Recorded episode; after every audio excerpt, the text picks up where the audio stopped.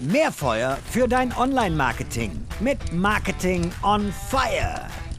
Ich habe überhaupt keine Hoffnung mehr in die Zukunft unseres Landes. Wenn einmal unsere Jugend die Marketingentscheider von morgen stellt. Unsere Jugend ist unerträglich, unverantwortlich und entsetzlich anzusehen. Ist das ein brandaktuelles Zitat zur Gen Z? Nicht ganz. Ich habe jetzt einfach mal frei nach Aristoteles äh, ein, ein Zitat von ihm adaptiert. Und jetzt stellen wir die spannende Frage, gilt das tatsächlich für den digitalen Nachwuchs im Marketing? Liebe Hörerinnen, liebe Hörer, ich bin Robin Heinze, Mitgründer und Geschäftsführer der Online-Marketing-Agentur Morefire. Und bei mir ist heute Caro Durst. Caro ist Professorin für digitales Marketing an der Hochschule in Ansbach. Mit ihr werde ich darüber sprechen, wie wir die Marketing-Profis der Zukunft bestmöglich ausbilden und entwickeln. Liebe Caro, vielen Dank, dass du dir die Zeit nimmst. Ja, sehr gerne. Hallo. Caro, was sagst du? Hast du noch Hoffnung für die Zukunft unseres Landes, wenn du dir den Nachwuchs so anschaust oder hatte Aristoteles auch für die Gen Z recht? Ach, ich habe ganz viele Hoffnung, weil ich höre das ganz oft, so ein bisschen dieses, ja, die jungen Leute und, und ich arbeite mit ihnen ja tagtäglich und ich muss sagen, ich glaube, es hat sich nicht großartig verändert. Also ich glaube, es gibt immer noch richtig gute und es gibt welche, die sind weniger motiviert und ich glaube, das war auch schon vor 20 Jahren so, als ich selbst noch Studentin war. Vielleicht ist auch schon ein bisschen länger her. Ich rechne es lieber nicht aus. Wir einigen uns auf zwölf Jahre und das bleibt dann. Genau. So, also du bist Professorin für digitales Marketing. So, an der Hochschule Ansbach. Das ist jetzt, jetzt ein Studiengang zu meiner Zeit. Mein Studium ist tatsächlich 20 Jahre her. Gab es das noch nicht in der Form? Was macht ihr genau da? Also wir bilden sogenannte Full-Stack-Marketer aus und ich kann vielleicht ein bisschen erläutern, wie wir so, also wie ich auf die Idee kam, diesen Studiengang auch zu entwickeln. Ich selbst habe als B2B-Marketer gearbeitet bei der Firma Itonics Software für Innovationsmanagement und ja, wir haben dann angefangen eben Inbound-Marketing und die ganzen ja, modernen Sachen einzuführen. Sagen wir es mal so, vor 13 Jahren gab es auch noch nicht so viel Podcasts zum Beispiel oder Informationen und auch das ganze Thema Inbound-Marketing HubSpot war eigentlich noch recht weit weg. Und man hat aber trotzdem schon bestimmte Profile gebraucht fürs Marketing, fürs digitale Marketing. Und da war ich so ein bisschen verzweifelt, weil ich irgendwie nie die richtigen Leute gefunden habe. Entweder das waren Marketer von der Uni, die mir immer was von den vier Ps erzählt haben oder sehr strategisch vorgegangen sind. Oder wir hatten dann auch natürlich viele Wirtschaftsinformatiker, Informatikerinnen, die dann die Webseite mitgestaltet haben oder ähm, Prozesse automatisiert haben, aber wenig Ahnung vom Kunden hatten oder überhaupt Verständnis für Marketing natürlich dann gefehlt hat. Und auch in dem digitalen Bereich hatten wir auch immer viele Designer. Das ist auch so eine typische Quereinsteigertruppe, die ja, die aber dann neben dem schönen Design oft die Kundenbotschaft vergessen haben. Und ich habe mir damals eigentlich gedacht, ich bräuchte eigentlich, ich müsste mir eigentlich einen backen. Der, hm. und wenn ich mir einen backen könnte, dann bräuchte der bestimmte Fähigkeiten. Und so haben wir quasi die strategischen Fähigkeiten, die technischen Fähigkeiten und die Designfähigkeiten so zusammengepackt in dieses, ja, wir nennen es Digital Full Stack Marketer Profil. Wie viele Leute studieren das bei euch? Also wir sind 2020 gestartet, natürlich schön äh, mit Corona, das war wunderbar. Und der Studiengang ist konzipiert für 35, 30 bis 35 äh, Studierende, weil wir sehr, sehr praxisnah, eng zusammenarbeiten, ganz viel Hands-on machen. Und schon im ersten Jahr hatten wir viel, viel zu viele Bewerber. Also aktuell sind ungefähr 120 Studierende eingeschrieben. Das ist jetzt der dritte Jahrgang und die allerersten Jahrgänge waren sehr stark überbucht. Und wir haben jetzt sukzessive quasi die Einstellungskriterien angehoben. Und ja, also es sind aktuell 120 insgesamt in den Jahrgängen. Man muss dazu sagen, es sind ja auch nur drei Semester an der Hochschule. Also zwei Semester Wissensvermittlung und Anwendung und ein Semester Masterarbeit. Das heißt, alle eineinhalb Jahre entlassen wir sozusagen so einen ganzen Pulk an hochmotivierten neuen jungen Marketern in die Wirtschaft. Okay, aber es klingt ja schon aber dann doch nach, nach kleinen Gruppen und ähm, etwas, äh, sag ich mal, sehr, sehr spitz ausgerichtet, wenn ich das sonst vergleiche mit irgendwie einem BWL-Hörsaal im Grundstudium. Ja, also wir sind auch komplett anders aufgestellt. Also wir haben so ein Blended Learning Format, so, das ist so ein Flip Classroom. Wir machen sehr viel digital, also sehr viel Wissensvermittlung digital und wir treffen uns dann ähm, am Campus, um dann dort die Methoden auch wirklich anzuwenden. Das ist auch kein klassisches Studium. So, das ist jetzt ein Masterstudiengang. Das heißt, was können die vorher, wenn sie bei euch starten und was können Sie dann drei Semester später, was bringen die dann mit, was ihr ihnen beigebracht habt? Also das ist eigentlich richtig cool bei uns. Also die kommen mit ganz unterschiedlichen Erfahrungen an.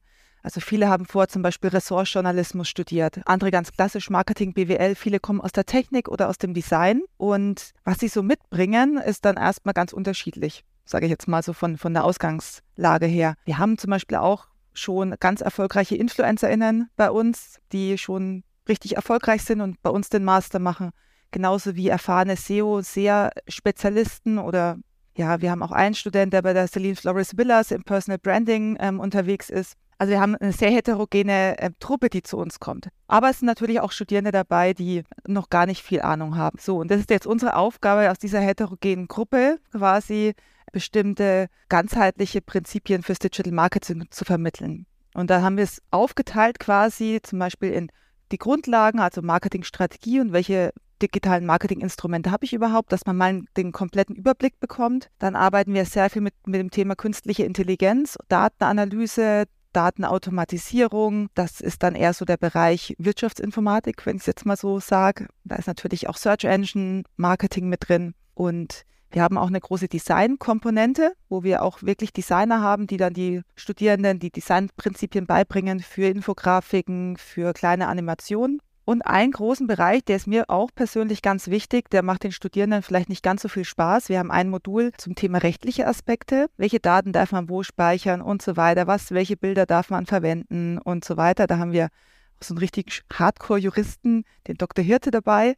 Ähm, und ein Modul nennt sich Medienethik, wo wir sagen, okay, mit den Mechanismen, die wir lernen in unserem Studiengang, können wir die Meinung ganz gut beeinflussen von Menschen. Und die Frage ist, aus ethischen Grundsätzen das auch mal zu diskutieren, wenn man Chatbots einsetzt oder wenn man, ja, also von daher ist das, sage ich mal, so ein bisschen, wir gehen dann quasi in die Breite und manche Studierenden bringen dann zum Beispiel halt bestimmte Dinge schon mit. Zum Beispiel, sie können schon Webseiten programmieren, aber denen fehlt es dann an anderen Stellen. Deswegen können die sich dann auch ganz gut innerhalb der Veranstaltung ganz gut unterstützen.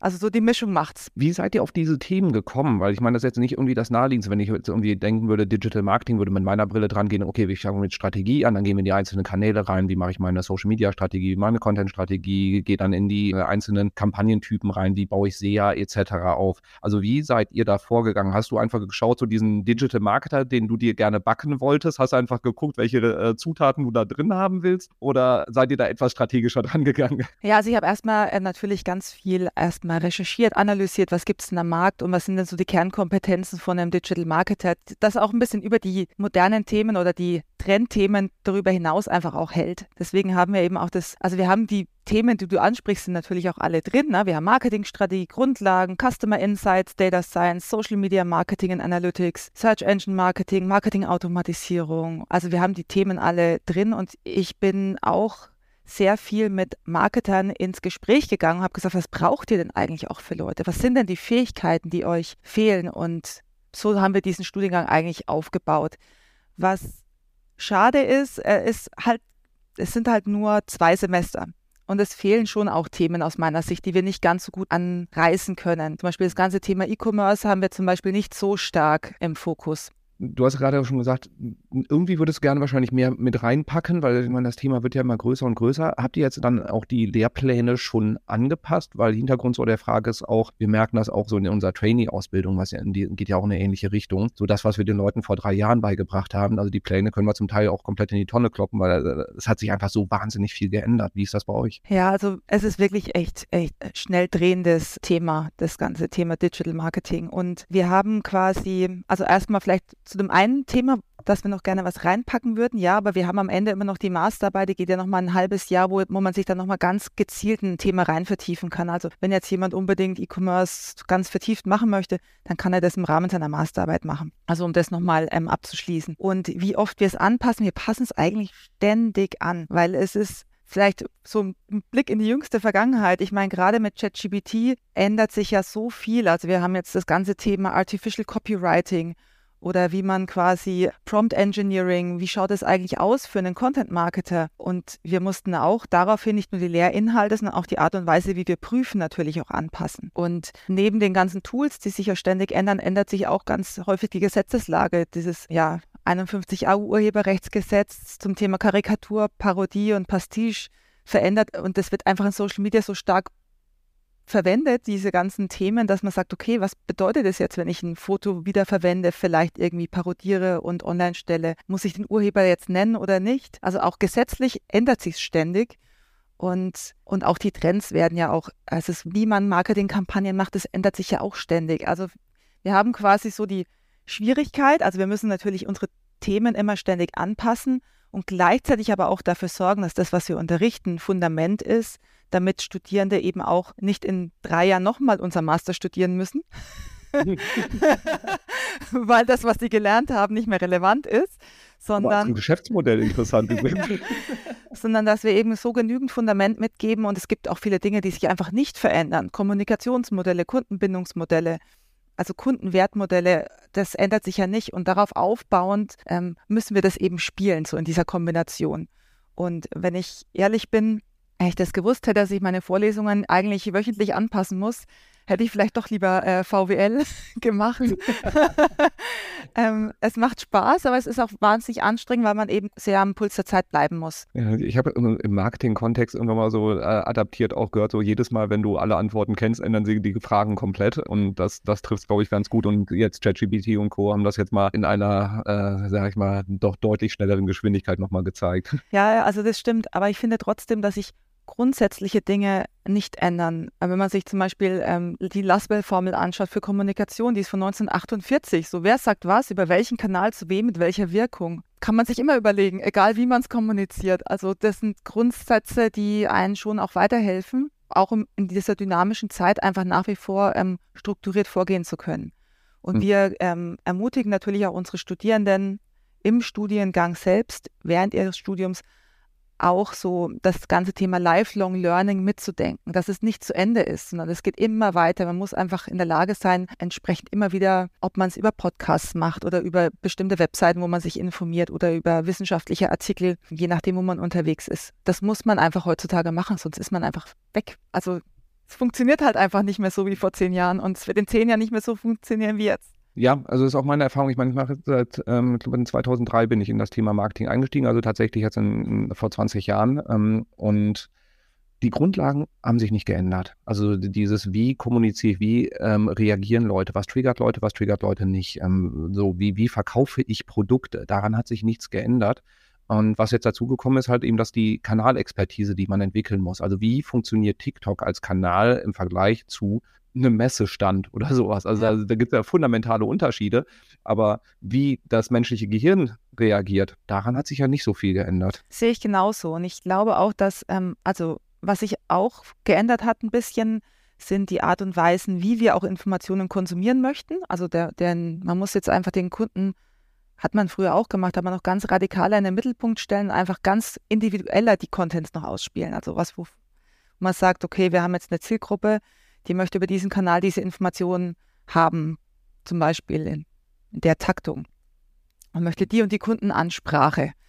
Ähm, dann ist das Prinzip ja wieder das Gleiche, auch wenn ich mir die gleiche Kundengruppe zehn Jahre später anschaue. Dann hat sie vielleicht die Bedürfnisse ein bisschen verändert, braucht eine andere Plattform und ein anderes Format, aber es ist Prinzip bleibt das Gleiche. Ihr vermittelt ja, du hast auch vorhin eingangs gesagt, ihr, ihr, macht eine starke Verbindung zwischen Theorie und Praxis. Und das finde ich immer, ist nämlich auch für uns als Unternehmen die spannende Herausforderung. Wir holen viele Trainees, ähm, die dann gerade ähm, ja, Studium absolviert haben und wir führen die dann halt in die Praxis ein. Und das, was sie in der Theorie mitbringen, ist schon mal eine sehr, sehr gute Grundlage, aber wir sehen halt eben, das Ganze dann auch in die Umsetzung zu bringen. Das ist die große Herausforderung, weil da die Lernkurve dann auch nochmal richtig exponentiell nach oben geht und sie machen halt eben dann beim, beim, Lernen kannst du nicht viele Fehler machen. Also entweder du verstehst es oder verstehst es nicht. In der Umsetzung können dann doch Sachen, die du laut dachtest, verstanden zu haben, können dann trotzdem Vollgas vor die Wand fahren. So, wie kriegen wir das hin? Weil das ist das, glaube ich, woran die, diese nachwachsende Ressource Online-Marketer wird ja nicht schnell genug äh, herangezüchtet. Wie kriegen wir es hin, dass die schneller fit werden? Ähm, wie schafft ihr das? Also das ist eigentlich mein Lieblingsthema, weil ja genau damit bin ich ja angetreten. Also ich könnte jetzt wahrscheinlich eine Million Stunden, ich versuche es kurz zu halten. Also ich glaube, es gibt, ich glaube, es gibt bei uns in unserem Programm einfach konzeptionell vier grundlegende Säulen, die einfach wichtig sind, um diesen Theorie-Praxistransfer hinzubekommen. Also zum einen unterrichten wir ganz, also unterrichten bei uns ganz spezialisierte Professoren und Professorinnen. Also ich bin für das ganze Thema Strategie und Content zuständig, der Professor Piazza mit dem Schwerpunkt auf künstliche Intelligenz. Also wir haben eine Professor Knüpfer, Spezialist für mobile Apps und Websites. Also wir haben da eine ganz starke ähm, wissenschaftliche Fundierung. Aber auf der anderen Seite sind auch ganz viele Dozenten bei uns tätig in den Modulen, die ähm, direkt aus der Praxis kommen. Es gibt einfach manche Module, wo der theoretische Unterbau vielleicht nicht ganz so relevant ist wie bei anderen Modulen. Und da ist es einfach wirklich wichtig, dass man Puls der Zeit ist. Wir haben zum Beispiel Benjamin Desche, der ähm, unterrichtet bei uns das Thema Suchmaschinenmarketing, wo sich einfach ständig alles ändert, wo man immer wieder am, am, am neuesten ähm, Stand bleiben muss und der den Studierenden auch beibringt, wie man auch am Puls der Zeit bleibt. Wir haben Dorothea Utzt für das Thema Marketingautomatisierung, einfach eine ganz gute HubSpot-Expertin. Also jedes Modul ist sozusagen mit einem Experten oder einer Expertin besetzt und so lernen erstmal die Studierenden nicht nur von wenigen Professoren, von denen auch, plus den Experten. Also erstmal die Wissensvermittlung haben wir relativ breit aufgestellt, Theorie und Praxis. Und zusätzlich dazu binden wir immer wieder Gastdozenten ein, die wir dann einladen zu verschiedenen Spezialthemen. Britta Schlömer war schon bei uns zum Thema Inbound Marketing. Susanne Trautmann ähm, kennt man ja auch ganz gut mit dem Marketing Canvas. Robert Weller war auch schon bei uns. Also so suchen wir uns zusätzlich, wenn noch irgendwelche Lücken sind oder die Studierenden zum Beispiel sagen, hey, mich würde mal das Thema Chatbots im Tourismus interessieren, dann suchen wir dann immer noch Spezialisten, die wir dann noch zusätzlich einladen. Mhm. Und als dritten Punkt kriegen die Studierenden ganz viel Tool-Expertise mit. Also sie lernen Adobe Creative Cloud, Talkwalker für Social Media, Social Media Listening.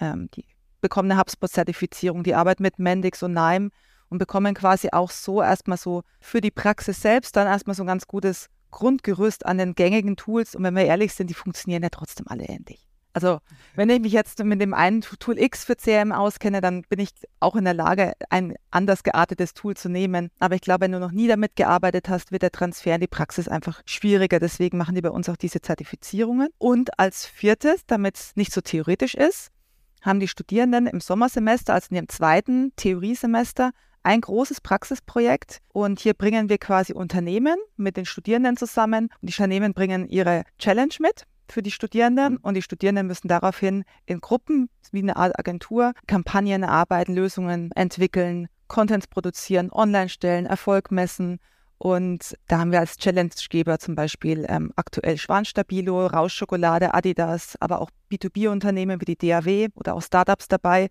sodass die Studierenden schon so ein bisschen gucken können, welche Art von Unternehmen ihnen eigentlich taugt.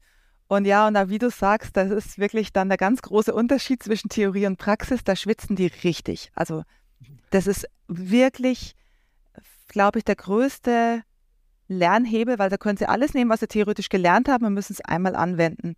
Und ja, wir wissen ja beide, wie das ist in der Praxis. Ne? Manchmal denken, warum lädt dieses Video nicht hoch? Die, äh, oder dann, dann, also es gibt ja auch oft so ganz kleine technische Probleme, an denen man nicht verzweifeln kann. Oder man hat sich so was Tolles ausgedacht und so eine tolle Analyse gemacht und so guten Content entwickelt. Aber keiner würdigt ihn. Mhm. Und da muss man halt auch überlegen, okay, was gibt es für Fallback-Szenarien und so weiter. Und ja, also das, das ist so die wichtige ähm, Praxiskomponente am Ende. Und dann kommt die Masterarbeit zum Schluss. Hm. Bei der Praxiskomponente, ähm, ich habe solche Studienarbeiten so auch am, am Unternehmen äh, schon, schon mehrmals auch gesehen, also auch zum Teil so ein bisschen mitbegleitet, auch mal bei uns im Haus. Ich habe das bei anderen gesehen. Und mein Eindruck ist da dass die äh, Studierenden dann oft sehr verkopft, sehr theoretisch da dran gehen und versuchen, die Frameworks dann irgendwie, dann werden die vier Ps rausgeholt, dann werden die vier Ps erstmal adaptiert, dann wird eine unfassbar riesige Marktrecherche gemacht, wo man sich denkt, also wenn, wenn man also aus der Praxis kommt, sagt so, oh, wollte ich nicht mal langsam mit dem Arbeiten anfangen? So, wie schafft man es, dass die Leute, die das halt eben sehr stark in der Theorie gelernt haben, dass die auch mal PS auf die Straße kriegen und nicht nur irgendwie sich, sich in diesen theoretischen oder in diesen theoretischen Modellen, die ihnen ja irgendwie dann auch Sicherheit geben und es gelernt, ich muss das irgendwie so machen, entlanghangeln, sondern dann auch wirklich Ergebnisse produzieren. Weil ich glaube, also mein Eindruck ist, da, ist oft eine große Diskrepanz. Ja, also erstmal schauen wir natürlich, dass die Challenge möglichst konkret ist, die wir ihnen geben. Also dass man jetzt nicht irgendwie die so ein bisschen luftleeren Raum hängt, wo man sich dann eben so in den Weiten der Analysen verlieren kann. Und ähm, wir arbeiten mit ganz knallharten Deadlines. Also sie haben dann irgendwie sechs Wochen Zeit, das Konzept zu erstellen. Das müssen sie beim Praxispartner ähm, präsentieren und die Praxispartner behandeln die Studierenden auch wie eine Agentur. Also jetzt hm. nicht so ein Kuschelmodus, sondern da geht es wirklich so, okay, nee, das passt nicht und so weiter. Und dann müssen sie auch den Content ausliefern, und, also ausspielen und auch messen. Und das ist, und das müssen die hinkriegen. Und das ist eigentlich ein recht kurzes Zeitfenster in drei Monaten. Das heißt, nur mit diesen wirklich konkreten Zielen äh, kriegst du die eigentlich dazu, dass sie auch was auf die Straße bringen. Also ich glaube, sie sind am Anfang schon mal ein bisschen geschockt. Also wir sollen jetzt wirklich Content produzieren und den auch wirklich ausspielen und dann auch, also ich glaube, das ist am Anfang so ein bisschen, also wir sollen jetzt hinfahren und mit irgendjemandem ein Video drehen zum Beispiel. Also da ist erstmal so ein bisschen, habe ich gemeint, ja, ja, das schafft ihr schon. If it doesn't challenge you, it doesn't change you, so nach dem Motto. Und wir lassen die da schon ordentlich ähm, Erfahrung sammeln. Mhm. Es ist auch meine Erfahrung, wenn ähm, jetzt hier Zuhörerinnen und Zuhörer sind, die sagen so, ich, ich habe hier Auszubildende bei mir, ich habe Trainees bei mir, ich habe Werkstudenten ähm, bei mir. Macht solche Projekte auch ganz konkret intern. Wir haben das jetzt bei uns auch mit unseren Auszubildenden gemacht und die sollten halt eben dann auch ein Konzept für ein Thema, wo die gesagt haben, das würden wir jetzt gerne angehen. Macht ein Konzept, pitcht es bei uns und ähm, haben sie gemacht, haben, haben das gut gepitcht und dann sollten sie halt eben auch, ich weiß nicht mehr, wie der Zeitrahmen war, sechs Wochen später, dann halt eben so die ersten Umsetzungen zeigen. Und das war nicht gut. Und das war dann halt eben auch, dann haben die auch sehr hartes äh, Feedback dazu bekommen und gesagt, warum ist das nicht gut? Wäre das jetzt ein Kundenprojekt, der, der Kunde würde es uns aus folgenden Gründen um die Ohren hauen. Und da dann halt eben auch, wie du es halt eben sagst, so ein Kuschelkurs ein Feedback bringt nichts, weil äh, kriegst du später im Unternehmen auch ja. nicht. Also wenn, wenn, du, wenn du Glück hast, dann äh, darfst, musst du nur noch mal eine Review geben, aber ansonsten äh, rappelt sowas halt auch schnell mal. Ja, also wir sind, wir legen da schon sehr viel Wert drauf, aber auch schon von Anfang an vom Studium. Also ich sage auch immer am Anfang, aber ich bin also, ich gebe euch immer Feedback, aber nicht, weil ich euch schikanieren oder ärgern möchte, sondern weil ich einfach möchte, dass ihr die Besten werdet am Ende, dass ihr richtig viel lernt.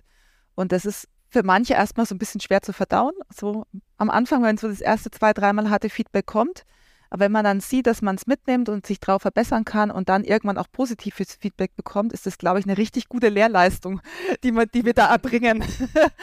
Weil ich so, ich höre dann oft so, ja, aber. Und ich so, nein, jetzt nicht ja, aber. Jetzt einfach mal ganz kurz akzeptieren, mal drüber nachdenken, mal reflektieren. Ist das vielleicht doch nicht so doof, was die Durst gesagt hat? Ähm, bevor man gleich versucht, immer seine Sachen auf Biegen und Brechen zu verteidigen, erstmal auch dieses Feedback auch zuzulassen ist für viele eine ganz schwierige erste Übung, sage ich mal. Und wir hoffen, dass wir das schaffen, dass wir unsere Studierenden am Ende so weit haben, dass sie auch ganz konstruktiv damit umgehen können. Hm. Ja, ist auch die Erfahrung, die ich äh, so in der Ausbildung dann bei uns bei den Leuten mitbekomme. Äh, ja, es ist schwierig, aber es ist unglaublich wichtig. Und da auch so die, dieses Thema, ich hatte es eingangs so ein bisschen äh, spaßeshalber mit reingenommen, dieses Gen Z-Thema so, und die sind ja ganz anders und die ticken auch ganz anders. Und ja, denen fällt es genauso schwer, mit, mit Kritik umzugehen, wie es mir auch heute noch fällt. Ähm, ich werde auch nicht gerne kritisiert, ja. äh, habe nur gelernt, dass es hilfreich ist und gibt den Leuten die Chance und wir haben so tolle Leute dabei. Ja, die ticken anders als ich, die ticken auch anders als ich vor 20 Jahren, aber das ist auch völlig okay. Die sind cool, die haben, die haben Bock auf die Themen, wenn du sie richtig challenge und richtig anpackst halt eben auch. Und du musst sie nicht in Watte packen. Also die, die, die können auch schon was aushalten. Die können auch echt was und viele sind auch ultra kreativ und denken out of the box, macht richtig Spaß, mit den Kampagnen zu machen für Firmen, die jetzt vielleicht einfach schon in so einem Alltag so ein bisschen gefangen sind da bringen die Studierenden immer ganz frischen Wind rein. Aber natürlich haben wir auch Studierende dabei, die sind einfach generell ähm, schüchtern. Also die, die trauen sich dann dem Kunden auch nicht zu sagen, dass sie sagen, dass sie es eigentlich doof finden, was der Kunde will oder dass es eigentlich aus ihrer Sicht keinen Sinn macht. Und dann sage ich immer, ihr müsst in den Driver Seat, wenn ihr der Meinung seid, dass das nicht funktioniert, also wenn ihr es schon schlecht findet, also wenn ihr eure eigene Kampagne dann irgendwann schlecht findet, dann, dann haben wir ein großes Problem. Also ihr müsst auch in den Driver Seat eure Ideen auch, die ihr habt, wenn ihr daran glaubt, auch verteidigen. Also es ist immer so eine, es ist auf jeden Fall ähm, ganz spannend, weil einfach so unterschiedlich die Kompetenzen der Studierenden sind, so unterschiedlich sind auch die Persönlichkeiten. Aber zusammen kommt einfach immer was Gutes raus. Nun, wenn ich jetzt auf Unternehmensseite bin und sage, ich will einen digitalen Marketing-Nachwuchs, ähm, also äh, rekrutieren und will die jetzt bei mir aufnehmen, möchte die bei mir weiterentwickeln. Was sind so die Dinge, auf die du achten würdest? Weil du hast ja jetzt quasi den Studiengang so gebaut, dass du dir deine, den Prototypen deines äh, idealen Marketers backst. Ähm, worauf würdest du achten? Ah, das ist wirklich eine echt schwierige Frage. Ne? Jeder, der, ich meine, da kannst du wahrscheinlich auch ein Lied singen, jeder, der auch Recruiting macht, Personen einstellt und, und manchmal klappt es total gut, manchmal klappt es irgendwie nicht und irgendwie denkt man sich, man hat es irgendwie beides mal gleich gemacht, aber ähm, jedes Unternehmen braucht ja auch für jede Position auch ein bisschen an, unterschiedliches Anforderungsprofil. Aber was ich glaube ich, auf was ich grundsätzlich immer achten würde, wäre auf das Thema, wäre das Thema Problemlösungskompetenz und den Cultural Fit fürs Unternehmen. Das wären so meine beiden Dinge, die mir persönlich am wichtigsten wären. Denn was ich nicht möchte, ist, dass jede oder jeder im Team konkrete Vorgaben braucht, um was zu bearbeiten. Also da habe ich einfach persönlich keinen Bock drauf.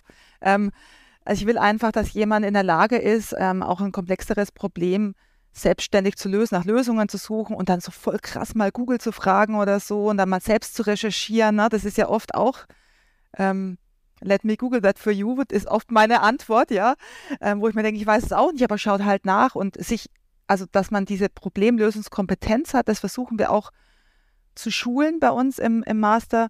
Das ist, glaube ich, aus meiner Sicht ganz wichtig und ohne den Cultural Fit wird es halt auch nicht funktionieren, weil einfach jede Branche und jedes Unternehmen anders tickt, eine andere Änderungsgeschwindigkeit hat. Ich vergleiche das immer so ein bisschen mit so einem Biotop. Wenn ich so ein Biotop habe, wo das Wetter sich ständig ändert, mal Regen, mal kalt, mal warm, dann brauche ich einfach so Tierchen, die da wohnen, die anpassungsfähig sind. Und die wollen, müssen sich auch anpassen wollen. Aber wenn ich jetzt so ein Biotop habe, wo vielleicht eher so Dauereiszeit ist, brauche ich vielleicht eher ausdauernde und widerstandsfähige Leute. Und so sind die Unternehmen und Branchen ja auch gestrickt.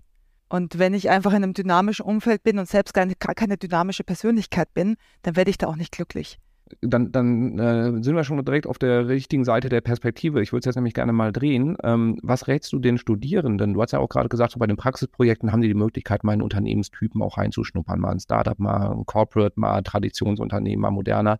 Ähm, was sind so die Punkte, die du denen mitgeben würdest oder mitgibst? Worauf sollen sie achten, um ein Unternehmen zu finden, was zu ihnen passt? Ja, da habe ich immer ganz unterschiedliche Ansätze. Das sind so verschiedene Sachen, die ich beleuchten würde. Erstmal grundsätzlich Agentur versus Corporate versus Startup versus KMU. Erstmal wissen, auf was man sich da einlässt. Ja, das ist jetzt auch kein Geheimnis, wie diese Firmen von der Struktur, von der Hierarchie, von der Art und Weise grundsätzlich funktionieren. Ähm, wie groß ist die Marketingabteilung? Wer arbeitet in solchen Unternehmen? Also kann man ja mal auf Social Media gucken, wer ist da eigentlich so unterwegs? Kann ich mich mit den Personen auch irgendwie identifizieren? Gefällt mir das Unternehmen? Kann ich mich mit den Produkten identifizieren? Auch aus ethischen Gesichtspunkten ist das was, an, an was ich Freude habe, weil ich muss es ja vermarkten können am Ende vom Tag.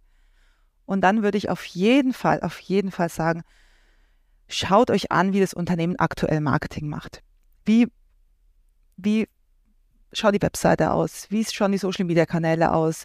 Ähm, wie ist die Kommunikation? Ist eher offen? Sind die Geschäftsführer auch mit präsent? Also sagt einfach schon sehr viel über das Unternehmen, wie sie eigentlich äh, Marketing machen. Ähm, und im Gespräch muss man dann unbedingt die wichtigsten Eckpunkte abklopfen. So, wo ist die Marketingabteilung aufgehängt? Wer reportet an wen? Also ein bisschen so die Bossfragen, die muss man dann rausholen. Ähm, wie ist die Abteilung aufgebaut? Welche Rollen gibt es? Mit welchem CMS-System, CRM-System wird gearbeitet? Wie sieht die Zusammenarbeit auch vielleicht mit anderen Abteilungen aus? Ja? Ähm, und auch was wird genau von der Stelle ähm, erwartet? Weil dann merkt man schon relativ schnell, ob das so eine, ich nenne es immer Mädchen, Junge für alles Stelle ist. So wir suchen, wir suchen jemanden für Content Marketing, der müsste aber noch die Events machen und gleichzeitig noch, also das sind dann so Stellen, wo ich immer sage, Leute, Achtung, ne, Alarmglocken an. Mhm. Aber es kommt ein bisschen auf die Persönlichkeit auch an. Manche wollen auch gerne irgendwo reinspringen, wo noch wenig strukturiert ist, wo es relativ viel mitgestalten können. Das ist eine Typsache. Und manche sagen, wir wollen aber erstmal noch lernen. Und lernen kann man auch einfach nur, wenn, wenn, wenn man von jemandem was lernen kann. Und wenn man jetzt vielleicht in eine Marketingabteilung kommt, wo man jetzt Social Media Marketing und Content Marketing machen muss und alle anderen machen Messe und man ist dann so allein und vielleicht ähm, reportet man vielleicht noch an die PR-Abteilung, wenn es, ja, habe ich alles schon erlebt, ja, das ist, und dann, dann bleibt, dann bleibt, wird man da nicht glücklich. Nicht mit dem, was sie bei uns gelernt haben. Ja, kann, kann ich auch definitiv so zurückspiegeln. Also fang nur da an, wo du auch äh, Mentorinnen, Mentoren hast, wo du wirklich was von lernen kannst, weil du hast im Studium fantastische theoretische Grundlagen bekommen. Du hast vielleicht auch erste Praxiserfahrungen gesammelt. Aber wenn du dann im Job bist und acht Stunden am Tag lang wirklich dann operativ arbeitest, dann das, das ist von der Lernkurve her so steil, wenn du die richtigen Leute dabei hast, ähm, ja, wenn du der, der, der Einzige dann im Team bist, der irgendwie dann den digitalen Kram macht und alle anderen machen es nicht, dann kannst du von niemandem was lernen, außer die Basics. Aber das bringt dir dann nee. nicht mehr so viel. Also würde ich auch. Also da muss man schon aufpassen, dass man sich da nicht verbrennt. Und man hat aktuell die tolle Situation, sage ich jetzt mal nicht so toll für Unternehmen, aber zumindest für Absolventen, dass man sich es eigentlich ganz gut aussuchen kann. Mhm. Also so. bekommen eigentlich bei uns alle die Jobs, auf diese Lust haben, auf diese Bock haben. Das hm. so, drehen, drehen wir doch mal die Zeit zurück oder machen einfach mal so einen kleinen, kleinen Sprung. Und wir tun jetzt einfach mal so, als wäre die Caro gerade Absolventin. So, welche Art von Unternehmen würde dich jetzt total reizen? Wo würdest du jetzt gerade gerne hingehen? Also ich würde als frisch gebackene Absolventin auf jeden Fall versuchen, eine richtig gute Agentur auf meinem, mit Spezialisierung auf mein Interessensgebiet suchen. Also ich würde dahin gehen. Also wenn ich jetzt zum Beispiel Search Engine Marketing als mein Steckenpferd sehen möchte oder wo ich mich hinentwickeln möchte, würde ich auf jeden Fall in eine Agentur gehen, die da wirklich drauf spezialisiert ist. Oder in meinem Fall wäre es jetzt vielleicht Content Marketing, Content Strategie, ähm, beratende Tätigkeit, wo ich möglichst viele verschiedene Unternehmen kennenlerne. Ich glaube, so als Einstieg ist es immer eine gute Sache. Hm? Was, äh, warum Agentur, warum nicht Unternehmen? Weil man in der Agentur einfach verschiedene Unternehmen kennenlernt. Also das fände ich, glaube ich, spannend, weil es funktioniert ja doch alles überall ein bisschen anders und äh, manche, machen, manche Unternehmen machen den einen Teil gut, den anderen Teil nicht so gut und man, dann hat man einfach einen, einen größeren Blick und kann einfach auch, glaube ich, kreativer werden, indem man zum Beispiel Konzepte, die man bei einer Unternehmen einer ganz anderen Branche gesehen hat, mega gut zum Beispiel mal auf was anderes übertragen, angepasst. Also ich glaube, man hat einfach einen größeren Fundus an Erfahrung, die man in ganz kurzer Zeit oder in kürzerer Zeit sammeln kann, als wenn man nur bei einem Unternehmen ist. Hm. Ich meine, ich als Agenturinhaber begrüße diese Idee natürlich total. ähm, würde dazu noch ergänzen, ähm, selbst wenn ich ähm, mich zum Beispiel wie in deinem Fall dann auf das Thema Content Marketing eigentlich spezialisieren will, guckt, dass die Agentur auch noch andere Felder drumherum hat, weil wir merken das oft bei uns in der Trainee-Ausbildung. Jemand fängt irgendwie im Bereich SEA an und merkt im Laufe der Zeit, das Thema Analytics triggert die Person total, so sehr so datengetrieben, aber dann mit den Daten tiefer zu arbeiten, das ist dann nochmal cool. Also wir sehen halt eben da dann auch oft, dass die Leute dann noch einen Switch machen im Laufe ihrer Karriere. Ähm, und bringen dadurch dann einfach auch nochmal vernetztes Wissen mit rein, was super wertvoll für uns natürlich ist. Ja, unbedingt. Das ist auch total interessant, dass du das sagst. Das beobachten wir ja auch immer bei uns im Master. Wir jagen die natürlich auch durch die Data Analytics ähm, Geschichten durch und künstliche Intelligenz. Wir haben auch so eine Social Robot, mit dem wir arbeiten, wo wir so Chatbots programmieren können und ähm, manche finden das dann einfach total cool und machen dann ihre Masterarbeit was und, und hätten sich das aber vorher freiwillig wahrscheinlich jetzt nicht unbedingt ausgesucht. Also da kommt man, manche Themen werden auch erstmal, wenn man ein bisschen reinschaut, einfach super spannend und es gehören ja doch immer viele Bereiche einfach auch zusammen. Und dann aus unternehmerischer Perspektive, also wenn, wenn ihr Trainees, Azubis einstellt, achtet darauf, dass die auch durch andere Abteilungen laufen. Also wir machen es auch zum Beispiel so, wir haben eine Auszubildende im Bereich Sales und die wird auch einfach ein paar Monate in der Marketingabteilung bei uns mitarbeiten, einfach damit sie versteht, äh, wie eigentlich wie, wie kommt eigentlich das äh, Zeug, was bei ihrem Sales aufschlägt, wie kommt das eigentlich zustande und auch äh, Feedback geben kann, wie sie das bisher wahrgenommen hat und halt eben auch umgekehrt, sodass dann die Marketing-Auszubildende dann halt eben auch in den Bereich Vertrieb reingeht und mal guckt, was macht, machen die eigentlich mit dem, was denn da reinkommt. Ähm, und das gleiche kann man ja auch in anderen Abteilungen machen. Das heißt, unsere Trainees schauen auch in andere Bereiche mit rein, um diese Schnittstellen besser, ähm, besser zu verstehen, weil Schnittstellen und Silos sind nach wie vor aus meiner Sicht eine der größten ähm, Herausforderungen, um es mal positiv zu formulieren, von Unternehmen. Eigentlich ist es eine Seuche. Ja, ich denke auch, diese Job Rotation ist natürlich extrem wichtig. Also ich glaube, das sollte es generell immer öfters passieren, auch mit dem Produkt. Oft im B2B-Bereich habe ich immer mal wieder ähm, ja, Austausch mit Marketern, die sagen, sie waren eigentlich noch nie beim Kunden. Sie waren noch nie, kennen das Produkt eigentlich auch gar nicht so gut. Und dann bin ich immer total geschockt, weil ich mir denke, so, wie, wie kann man dann dann überhaupt, wenn man den Kunden nicht kennt und das Produkt gar nicht so gut kennt, dann kann es ja, also würde ich mir sehr schwer tun, muss ich sagen. Und da kommt natürlich eine Job Rotation auch gut, auch das Verständnis mal ähm, ja gegenseitig ein bisschen zu verbessern, dass man auch vielleicht im Marketing mal versteht, unter welchem Druck vielleicht die Sales-Kollegen stehen, dass die einfach sehr schnell ihre Abschlüsse machen wollen und einfach einen anderen Pace oder eine andere Dynamik in ihrem Alltag haben. Aber gleichzeitig ist die Marketing natürlich auch Marketingabteilung auch keine ähm, Dienstleistung oder Service-Einheit für ähm, Sales. Und sagt, mach mir doch mal das schön, schick mir doch mal das zu, sondern dass man da irgendwie sich auf eine ganz gute Basis, also dass man das Verständnis für beide Seiten ähm, verbessern kann. Das, das glaube ich, mhm. würde sehr dazu beitragen, dass das alles ein bisschen besser funktioniert.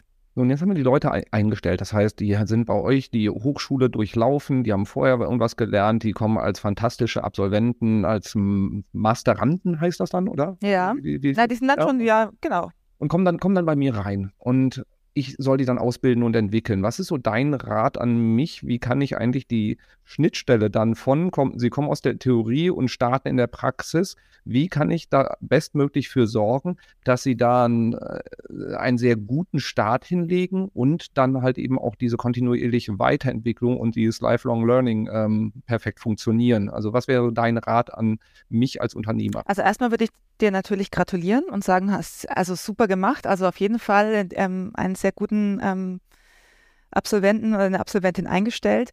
Und ich würde, ähm, es klingt immer so ein bisschen einfach, also es ist ja immer, das ist ja auch theoretisch jetzt, was ich erzähle. Ähm, es klingt natürlich immer super einfach, aber was ich dann, ähm, also ich meine irgendwie fordern, aber nicht überfordern am Anfang. Und was ich damit meine, ist mit dem Fordern, dass ich immer für alles kleine, dass ich immer mit kleinen Projekten arbeiten würde und auf jeden Fall immer eine End-to-End-Verantwortung geben würde. Auch wenn es ein ganz kleines Projekt am Anfang ist, wenn die anfangen, ja, wenn es mal ein Webinar organisieren oder eine kleinere ähm, Sache ähm, abschließen.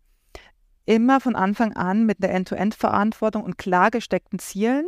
Ähm, also ich würde weniger auf das, wie sollen sie es machen, achten, als auf was sollen sie eigentlich machen in der Zeit. Und, ähm, und dann am Ende ein ganz ehrliches, transparentes Debriefing oder Feedback geben. Und dann würde ich über diese Zeit hinweg einfach diese Projekte würden dann halt mit der zunehmenden Erfahrung immer größer oder immer größer werden. Aber ich würde von Anfang an die nicht einfach so mitlaufen lassen. Ich würde den gleich von Anfang an wirklich ein. Aber erstens macht es stolz. Man kann gleich testen, wie verantwortungsvoll jemand umgeht.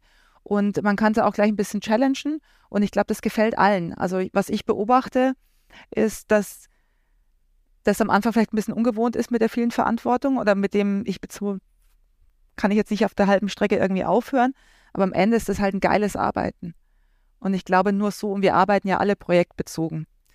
Und ich würde ihn, wenn es dann um die größeren Aufgaben und verantwortungsvollere Aufgaben geht, auch die äh, nie allein lassen. Ich würde ihn dann immer, also keine Ahnung, wenn es jetzt erstmal sowas, eine Präsentation für der Company ist oder ein Relaunch der Webseite, dann würde ich immer einen fachlichen Mentor ihnen am Anfang an die Seite stellen, den sie einfach immer fragen können. Dass sie sich nicht alleingelassen fühlen, das meine ich jetzt mit dem Überfordern. Und gleichzeitig würde ich auch schauen, das kann man auch unterschiedlich implementieren, ähm, dass sie auch einen Buddy haben, eine Vertrauensperson im Unternehmen, also so eine Art Mentor, aber eher auf so einer persönlichen Ebene.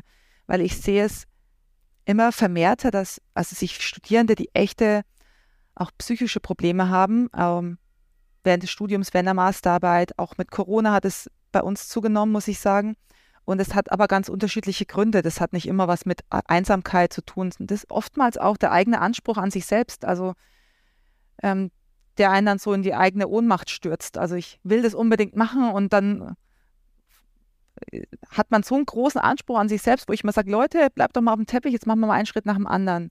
Und ich glaube, dafür nutzt ein fachlicher Berater eigentlich nichts. Dann, dann braucht man eigentlich noch jemanden, der einen so ein bisschen so ein Ansprechpartner so für alles. Und ich glaube, das ist auch ganz wichtig. Es ist ein Prinzip, was wir bei uns auch ähm, in der Agentur vor ein paar Jahren angefangen haben zu implementieren. Das heißt, du hast den fachlichen Mentor, Mentorin, wo du mit allen Fachfragen hingehst. Das ist nicht unbedingt der, der Leiter, Leiterin des Bereichs, sondern halt eben kann auch einfach eine sehr erfahrene Person in dem Bereich sein. Plus du hast einen Buddy, das ist meistens dann eine Person, die auch, sag mal, vom Altersspektrum her auch ähnlich ist und so ähm, für die kleinen doofen Fragen, ähm, ne, wo, wo finde ich Kaffee, wenn ich den nachfüllen muss? Also die Fragen, wo du jetzt nicht unbedingt zur Geschäftsführung direkt wecken willst. ähm, ein bisschen auch so die, dieses, dieses Kulturelle auch mitgibt, so, ne, hey, Mittagessen, äh, komm, ich nehme dich einfach mal ja. mit. So dieses, dieses an die Hand nehmen, damit die Leute ähm, auch auf der persönlichen Ebene gut ongeboardet werden. Also kann ich definitiv aus der Erfahrung sagen. Und da haben sich bei uns, bei, bei Leuten auch richtige Freundschaften raus ergeben, also was einfach toll über die Jahre dann zu sehen ist. Und warum bleibe ich denn bei einer Firma? Also, wenn es nicht die eigene ist. Warum bleibe ich denn da? Ich meine, das ist auch, natürlich ist die Aufgabe wichtig, aber das ist natürlich das soziale Gefüge, was man hat.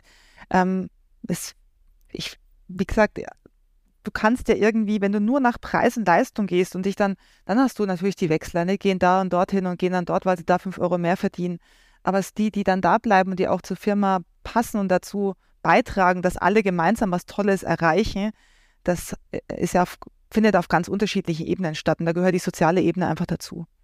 So, wie sorgen wir dafür, dass Menschen aus der Gen Z vom Studium bis zum Eintritt in den Job und äh, dann dem Start im Job eine wunderbare Zeit haben und eine tolle Entwicklung hinlegen. So, da hat die Caro jetzt wahnsinnig viel Input gegeben und wir haben auch, glaube ich, wirklich da die Reise äh, von Studentinnen und Studenten wunderbar durchdekliniert. Ich fasse mal zusammen, was ich so alles mitgenommen habe. Also angefangen, die Grundidee an der Hochschule Ansbach da, damit zu starten mit diesem Studiengang kam daher, dass du, Caro, nicht die richtigen Menschen gefunden hast für, den, äh, für deine Funktion als Marketingleiterin und dann gesagt hast, okay, wie kann ich mir denn eigentlich ähm, die perfekte Person backen, die sowohl Strategie kann, die sowohl das technische Know-how hat, wie funktioniert digitales Marketing und auch Design-Skills mitbringt. Ähm, und diese Leute gab es am Markt nicht. Also habt ihr diesen Studiengang als Masterstudiengang über anderthalb Jahre dann aufgebaut mit einem Jahr ähm, wir, Theorie, wo auch ein hoher Praxisanteil drin ist, plus die Masterarbeit, die dann in, in Praxisprojektform dann durchgeführt wird. So, was ist das Ergebnis daraus, beziehungsweise was, was lernen die Leute da? Sie bekommen halt sowohl die, ähm, die theoretischen Grundlagen, die wissenschaftlichen Grundlagen von Professorinnen und Professoren vermittelt, als auch von Leuten aus der Praxis plus Menschen, ähm, aus Unternehmen, die auch noch als Gastdozentinnen und Dozenten vor Ort sind, plus Zusammenarbeit mit ähm, Unternehmen und dadurch bekommen sie Einblick in das Thema Strategie, in das Thema, ähm, in die einzelnen Kanäle, so wie Search, Social Media etc. Sie bekommen Einblick in Design und dann auch in die Themen, die vielleicht nicht so viel Spaß machen, sowas wie Recht, oder ähm, auch äh, Dinge, die vielleicht nicht sofort naheliegend sind, nämlich sowas halt eben auch so wie Ethik in den Medien. Also wie gehe ich mit diesem, dieses Wissen, was ich über, ähm, wie kann ich Menschen beeinflussen, das ist eine Waffe. Und wie setze ich diese dann auch, ähm, sage ich mal, ethisch korrekt ein? Und natürlich auch moderne Themen ähm, wie KI, so dass dazu führt, dass ihr euren Lehrplan im Prinzip, also nach der Vorlesung kannst du dir das Skript kom äh, komplett neu schreiben, weil gerade irgendwas wieder passiert ist. Und das ist ja die Herausforderung, vor der auch Unternehmen stehen. Wenn ich Leute ausbilde, die Inhalte, die ich vor drei Jahren vermittelt habe, aha, sag mal, 20 Prozent kann ich davon noch nehmen, 80 Prozent muss ich neu machen. So. Und das, da, daraus entstehen Leute, die ein sehr starkes Verständnis dafür haben, wie ähm, die Grundlagen von Marketing funktionieren. Und in der Praxis dann, ähm, auch in der Masterarbeit, müssen sie dann halt eben lernen, das Ganze dann auch umzusetzen. Für Unternehmen kann man da eine ganze Reihe raus adaptieren. Nämlich sorgt dafür, dass eure jungen Mitarbeitenden, egal ob ihr die als Azubis, als Trainees, als Juniors einstellt, dass sie die theoretischen Grundlagen drauf haben und schickt sie in die Praxis. Und da fand ich einen schönen Ansatz von dir zu sagen, ähm, und dass sie direkt gechallenged werden, dass sie eigene Projekte bekommen, wo sie dran wachsen können, wo sie end-to-end -end die Verantwortung übernehmen, fordert sie dadurch, ohne sie zu überfordern. Das heißt, stellt ihnen Mentorinnen und Mentoren an die Seite, die sie fachlich begleiten, wo sie Fragen stellen können, dass die Zeitrahmen nicht zu ähm, sportlich gesetzt werden, ähm, wo sie schnell Ergebnisse auch produzieren können und messt sie dann auch an den, an den Zielen. Ähm, um sie dadurch halt eben dafür zu sensibilisieren, wie macht man sowas dann eigentlich auch tatsächlich dann in der Praxis. Karos Rat, ein Rat an die Studierenden, wenn sie einen Arbeitgeber aussuchen, dass man drauf schaut, mit wem habe ich es da eigentlich zu tun? Also passt das Unternehmen zu mir?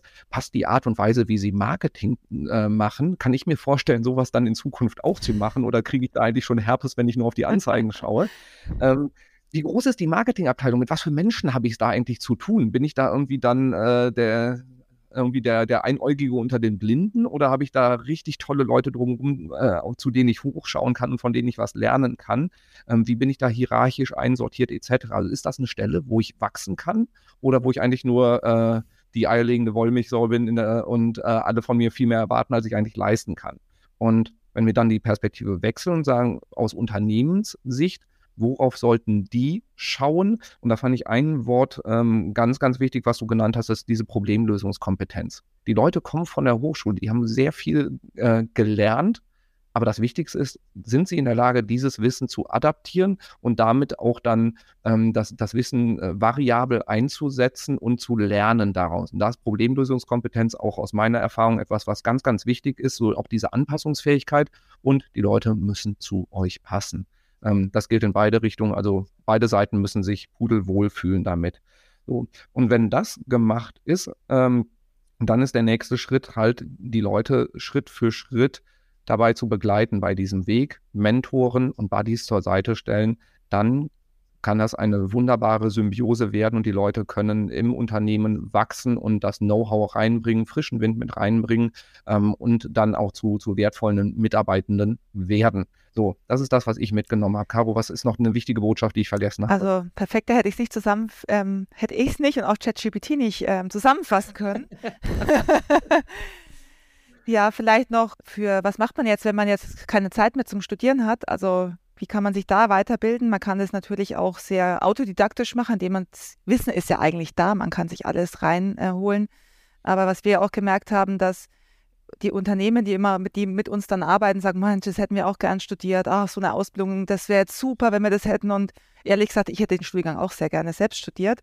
Ähm, und daraufhin haben wir jetzt gesagt, okay, wir bauen jetzt ein Pro Programm für Unternehmen, für B2B-Marketer, die eben in acht Ganztages-Workshops in vier Blöcken zusammengefasst auch ein bisschen fokussierter natürlich, ein bisschen ähm, mehr auf die, die ähm, Problemstellungen auch im B2B-Unternehmen, im Mittelstand abgezielt, hier auch eben ähm, eine Weiterbildung machen können. Und das finde ich jetzt eigentlich ganz cool, weil jetzt äh, ich, ich liebe ja Wissen verteilen und verbreiten und so weiter. Also das ist ja genau das, warum ich eigentlich auch meine Bücher schreibe und weil ich das so wichtig finde, ähm, dass das Wissen auch zugänglich wird. Es nützt ja nichts, wenn es da ist, man muss es auch anwenden können. Und das ist jetzt so ein Puzzleteil noch in meinem ganzen, in meine ganze Idee dieses, dieser Wissensvermittlung rund um Digital Marketing, die jetzt da noch ergänzt ist. Und wer Lust hat, kann da gerne dran teilnehmen. Das startet immer im September und im März. So, dann, äh, wir, wir strahlen im Juni, glaube ich, aus. Also insofern ähm, passt das noch sehr gut, dass man sich im September dann da anmeldet. Ich weiß, dass das auch ein großer Teil der Hörerschaft auch einen B2B-Background hat. Also insofern, ich packe da mal alle Informationen in die Show Notes. Ich habe mir das Programm auch im Vorfeld angeschaut, finde es super spannend. Ähm, und tatsächlich sind da bei euch auch viele Sachen, wo ich auch gesagt hätte, boah, das hätte ich auch lieber studiert. Ich habe Medienwirtschaft gemacht, das war schon okay, aber das bei euch wäre dann doch noch mal ein bisschen spitzer. Ich packe alle Infos in die Show Notes rein, auch Kontakt zu dir. Das heißt, wenn man da irgendwie in den Austausch gehen will, Fragen stellen will, ähm, dann einfach die Caro anschreiben. Äh, ich behaupte einfach mal, das geht. Da hat ja jemand eine coole Challenge für unsere Studierenden, der mal Lust hat, so ein Praxisprojekt mit unseren Studierenden zu machen. Die sind immer im Sommersemester, also einfach mal auf mich zukommen. Wir sind da recht offen für alle möglichen Schandtaten sozusagen. Und äh, wie ihr gehört habt, dürft ihr die Studenten auch dann hart kritisieren, wenn ihr da Spaß dran habt. Aber Achtung, sie Wunderbar. kritisieren auch zurück. Oh,